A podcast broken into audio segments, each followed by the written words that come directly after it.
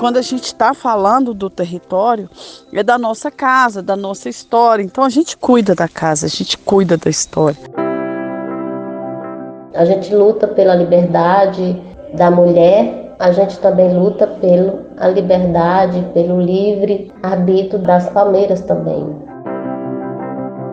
Eh, essas comunidades estão inseridas num contexto histórico de áreas de mineração, de monocultivos de eucalipto em escala industrial e também de agropecuária com empresas né, é, latifundiárias. Então, as tensões que elas vivem não são poucas.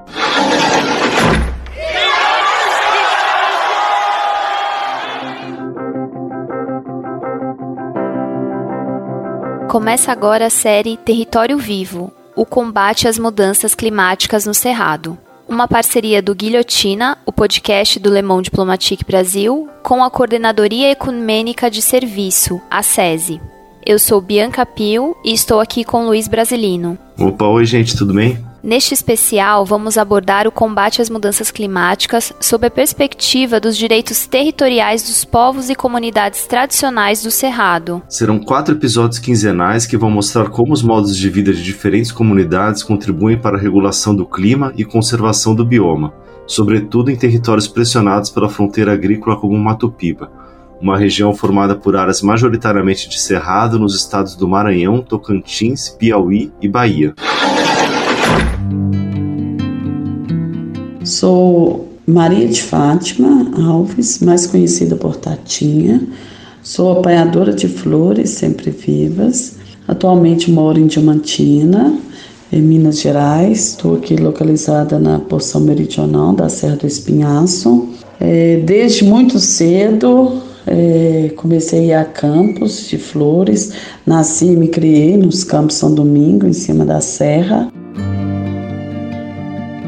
E aí tem algumas questões a partir dessa relação com o cerrado que é importante destacar. Então, assim, o que a gente entende é que é uma relação de cuidado recíproco. Então, assim, a natureza, o cerrado, eles nos dá alimento, nos dá água, nos dá saúde e ao mesmo tempo e nos dá beleza e ao mesmo tempo nós cuidamos dele e preservamos da forma que nos foi nos ensinado. Então, assim, esse cuidado ele é muito importante. E, e, e, e o tempo de se fazer as coisas, então assim, o tempo de se plantar, o tempo de se fazer o manejo das flores. É lógico que isso é, é, regido pelo ano, mas é a natureza que determina. Então, assim, é um respeito mútuo. Eu acho que isso é muito importante, um cuidado é muito grande. Então, assim, cuidado com as águas, com as plantas, com os animais, porque é de onde a gente tira o nosso sustento, né? Então essa relação é muito forte. E quando a gente está falando do território,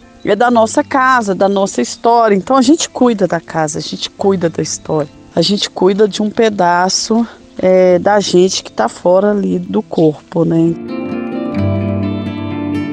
Essa relação descrita por Tatinha vai na contramão da financiarização da natureza, que é vendida como uma falsa solução para combater as mudanças climáticas. O modo de vida das comunidades apanhadoras de flores sempre vivas é um exemplo de equilíbrio do clima, mesmo que elas não utilizem esse conceito. As comunidades são formadas por remanescentes de quilombos, caboclos, lavradores de terra e uma diversidade de outros grupos e têm como principal atividade a apanha de flores sempre vivas a qual faz parte da sua identidade de povo tradicional e representa uma fonte de renda essencial, um modo de vida que é totalmente dependente do meio ambiente em que vive. Oh, o dia a dia das comunidades apanhadoras de flores, ele é muito dinâmico e assim, vai muito de cada época. Então, assim, é quem dita muito as regras de como que, que acontece, como que se faz a, as atividades, está muito relacionado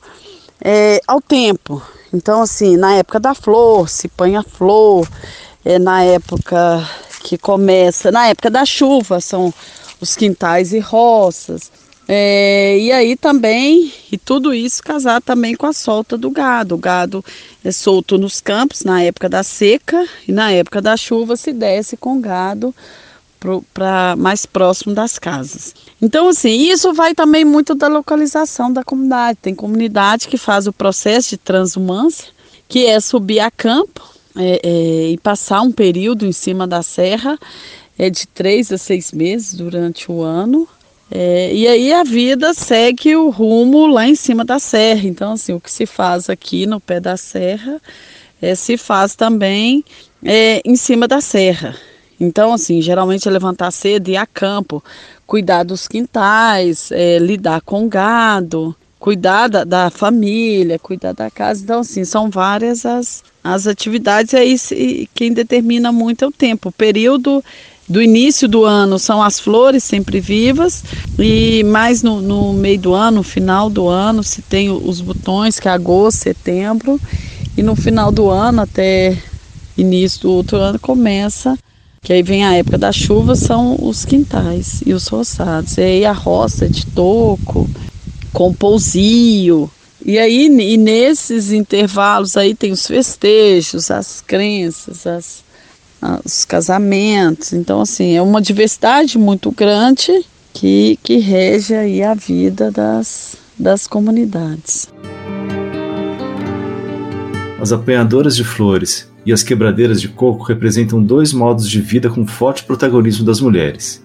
Esses modos juntam, por um lado, geração de renda e práticas socioprodutivas para autoconsumo, e de outro, saberes tradicionais, em geral manejados por mulheres e que são transmitidos de geração em geração. Então, o trabalho das quebradeiras é um trabalho é, a luta, né? Lutando pelo no dia a dia, pelo babaçu, pela pela sua renda, então, as quebradeiras de coco amanhece o dia e vai para o seu trabalho, né, que é a quebra do coco.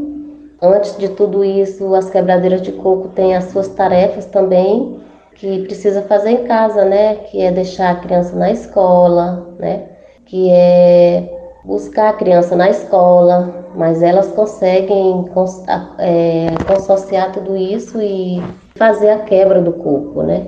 E hoje elas tiram sustento, né, dessa da, do babaçu. Antes a gente só quebrava o coco, mas hoje a gente já tem outros produtos do babaçu que a gente faz, que, que é o azeite do coco, babaçu, é o óleo do coco, babaçu, é o mesocarpo do coco, babaçu. A gente também faz bolo, né, faz biscoito. Então, são várias coisas que hoje a gente consegue fazer do babaçu e que é um trabalho que vem aí aumentando a sua renda das quebradeiras de coco, para sustentabilidade, para que as mulheres possam criar seus filhos com mais tranquilidade. Então, hoje, é, e o impacto é isso, né? É ter é, mais sustentabilidade, é ter garantia de renda é, no seu dia a dia, na sua vida, é ter vida digna, né? Porque antes a gente só tinha um produto que vendia do coco, babaçu, que era amêndoa, mas hoje a gente tem vários produtos que a gente faz esse que a gente consegue ter essa renda. Mas é isso, né? Acabamos de ouvir Helena Gomes, do Movimento Interestadual das Quebradeiras de Coco Babaçu. As quebradeiras são mais de 300 mil mulheres trabalhadoras rurais que vivem em função de uma das mais importantes palmeiras brasileiras, o babaçu, e estão espalhadas pelos estados do Maranhão, Piauí, Tocantins e Pará. Tanto as apanhadoras de flores quanto as quebradeiras de coco nos provocam a repensar ideias convencionais de território, já que coletam e manejam paisagens repletas de babaçuais e plantas medicinais, mesmo que estejam além de suas terras sobre as quais têm posse direta. Esses saberes tradicionais se materializam em uma relação na qual a natureza e os povos tradicionais se confundem. Elas são partes da natureza, não estão separadas dela. As quebradeiras enxergam a palmeira como uma mãe. Hoje a gente tem uma, uma visão muito grande assim de que, o que significa a palmeira hoje para a gente, né? A semelhança da palmeira com a mulher.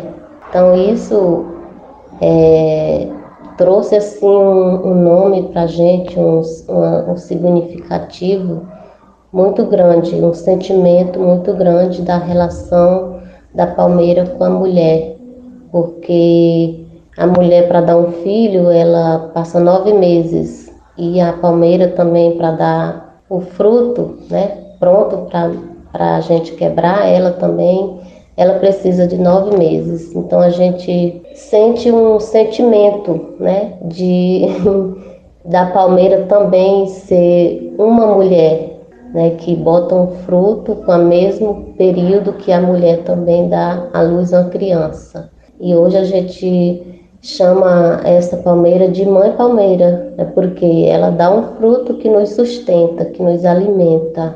Então a gente tem esse grande sentimento e esse grande cuidado. E hoje a gente, nós, as quebradeiras, somos guardiã da floresta, somos guardiã das palmeiras. A gente tem esse carinho, esse respeito de cuidar, né, de cuidar da palmeira, como se ela fosse a nossa mãe, né? Cuidar dela como se fosse a nossa mãe. Então isso para nós é muito forte, é muito significativo de ter uma mãe palmeira dentro da floresta, né? E ver alguém mexendo com ela, ver alguém é, violentando ela. A gente não consegue ver isso, a gente sofre muito com isso. E também a gente sofre quando a gente vê as palmeiras cercada, presa, né? Então, a gente luta pela liberdade da mulher, a gente também luta pela liberdade, pelo livre arbítrio da, das palmeiras também. Então, o que a gente luta para a mulher, a, a gente também luta pela palmeira, porque a palmeira ela é uma vida, né? Ela é vida, ela dá vida, ela traz vida, e a gente tem esse cuidado, né? Essa relação muito próxima com com a palmeira. E elas construíram ao longo de séculos de existência um modo de manejar e de lidar com os solos, com as águas, com as plantas e com os animais que garante a continuidade desses recursos naturais.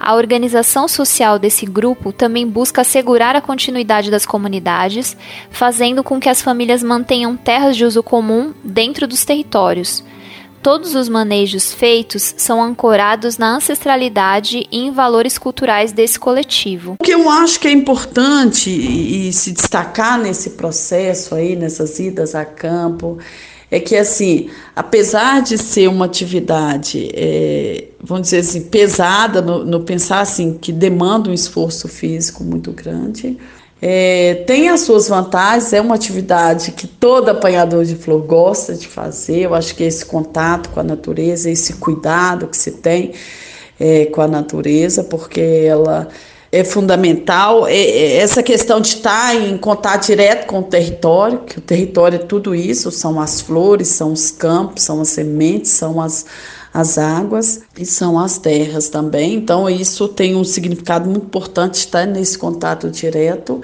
E o aprendizado, né? Assim, os melhores aprendizados que eu tenho na vida, eu aprendi com mãe nessas idas a campo. Apanhador de flor faz muito isso, são rezas, benzeções, festejos, casamentos, é, são nossas crenças, nossas religiões, o que fazemos, como vivemos, isso tudo faz parte é, do modo de vida tradicional, o cuidado com a natureza, com as plantas, é, com as águas. Então, assim, a gente está em cima de uma caixa d'água aqui. É, é, e se chega água na torneira, porque tem um povo ali que está cuidando, e esse povo são os apanhadores de flores. Então, assim, a gente somos também, é, nós somos também guardiões aí da água, das sementes e guardiões da, dessa biodiversidade. Mas é isso. Apesar de todo esse trabalho para manter o cerrado em pé, tanto as apanhadoras de flores como as quebradeiras de coco babaçu enfrentam muitas ameaças e desafios para permanecer em seus territórios. O avanço da monocultura, projetos de mineração e até mesmo unidades de conservação têm impressionado as comunidades e dificultado a continuidade de seus modos de vida. Vamos ouvir agora a pesquisadora Fernanda Testa Monteiro, que atua em conjunto com as comunidades de apanhadoras de flores. Ela fala para gente sobre os problemas enfrentados por essas comunidades. Bom, é, não são poucos os desafios, né? É, essas comunidades estão inseridas num contexto histórico de áreas de mineração, de monocultivos de eucalipto em escala industrial e também de agropecuária com empresas né, é, latifundiárias. Então, as tensões que elas vivem não são poucas de garantia e manutenção dos seus territórios né, tradicionais. Ao mesmo tempo, é, elas também duelam com a face oposta complementar dessa, dessa lógica de produção é, industrial, né, que é a compensação dessas, desses empreendimentos capitalistas por parques naturais, federais e estaduais. Né? Então, essa compensação ambiental feita né, e forjada para beneficiar esses empreendimentos, elas se sobrepõem, os parques naturais estão sobrepostos é, às, às terras comunitárias, impondo é, várias é, medidas restritivas e, em muitos momentos, gerando tensões e conflitos muito altos com o modo de vida dessas comunidades. E um problema muito sério é o olhar desses órgãos ambientais de não reconhecer essas comunidades nem como sujeito de direitos, nem como profunda, profundamente conhecedoras é, de como manejar e conservar é, o cerrado. Essas comunidades, se você analisar, é, é, é comum que a, as unidades de conservação estejam nas diferentes partes do Brasil sobrepostas a ter, terras indígenas, a territórios quilombolas e a terras de comunidades tradicionais. Isso não é uma coincidência por mero acaso. Isso é porque essas comunidades detêm modos de vida e conhecimento com uma capacidade elevada de conservação da, da, do cerrado e de todos os demais biomas. Então, é, o confronto que se dá é, gera alta tensão também com ah, os parques naturais, porque os parques naturais são unidades de conservação de proteção integral, ou seja, elas são, impõem uma série de restrições, inclusive de permanência das comunidades nas suas terras ancestrais. Isso gera uma elevada tensão. A organização e a união das comunidades ajudam a garantir resistências e algumas vitórias também, como é o caso da Lei do Babaçu Livre. Outra maior conquista que a gente teve e avanço dentro do MITCB no estado do Piauí foi a Lei Babaçu Livre.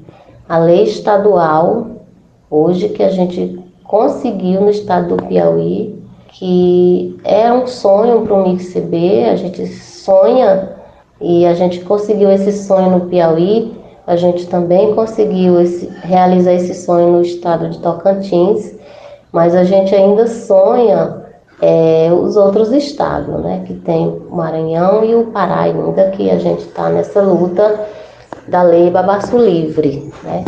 E na luta aí pelos territórios, né? Das quebradeiras de coco Babaçu, que até agora a gente conseguiu um território titulado no estado do Piauí. E esse a gente quer muito na nossa, nos nossos objetivos do MICB é até 2028 aí ter uma meta de mais territórios de quebradeira titulada. Mas esses foi um, esses que eu citei agora foi avanços que significativos para o MICB, para as quebradeiras de coco abaçu que a gente teve no estado do Piauí com a lei e no estado do Tocantins também com a lei. A lei reconhece como patrimônio cultural do estado do Piauí as atividades tradicionais de coleta e quebra do coco babaçu, bem como os produtos delas decorrentes e seu modo tradicional de produzir.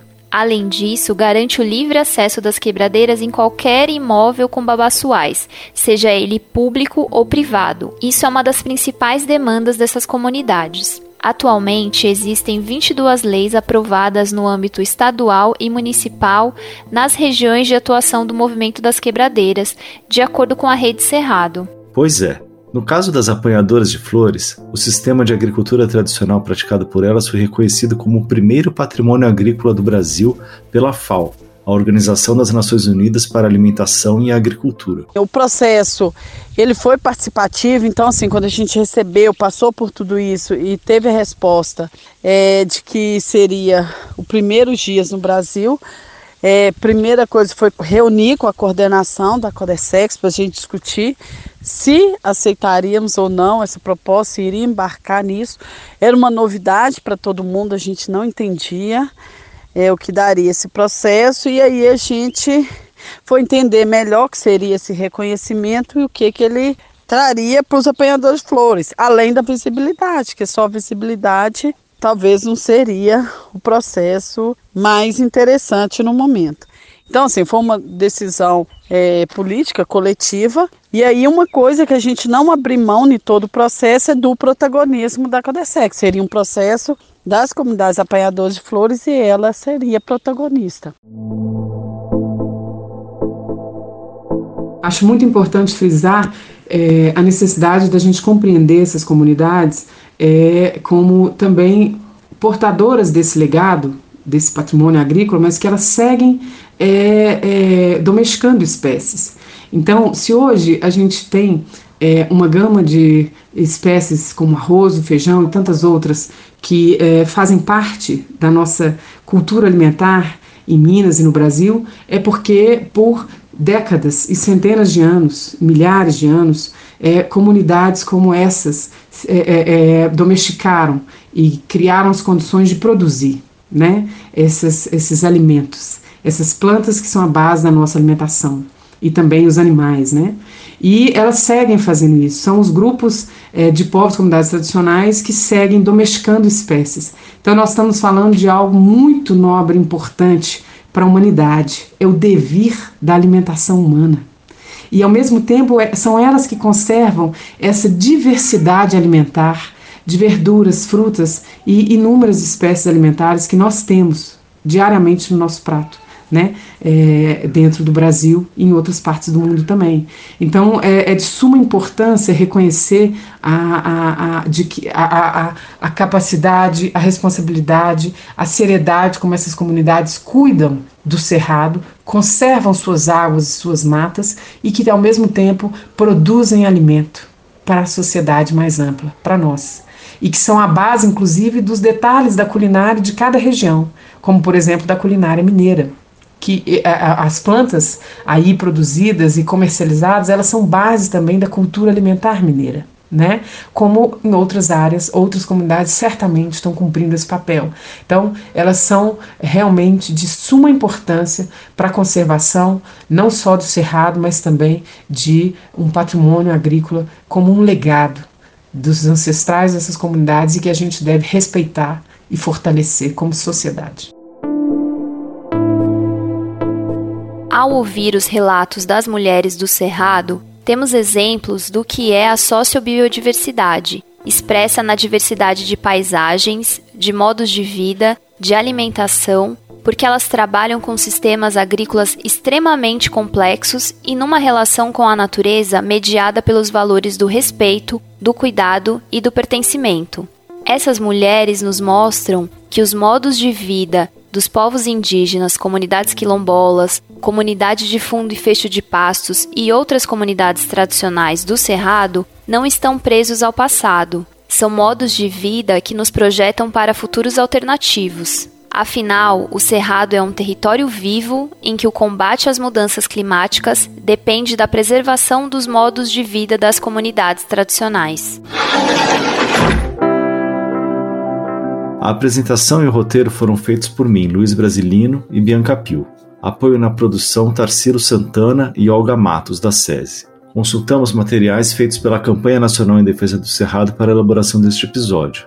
Saiba mais em campanhacerrado.org.br. E para conhecer o trabalho da SESI, visite sesi.org.br. Esperamos que tenham gostado. Sigam acompanhando Guilhotina. No segundo episódio da série, vamos falar sobre a resistência das comunidades de fundo e fecho de pasto no oeste da Bahia. Série especial Território Vivo o combate às mudanças climáticas no Cerrado. Uma parceria do Guilhotina, o podcast do Le Monde Diplomatique Brasil, com a Coordenadoria Ecumênica de Serviço, a SESI. Apoio técnico Rádio Tertúlia, com edição de Beatriz Pasqualino, sonorização de André Paroche e suporte executivo de Raíssa Lazzarini.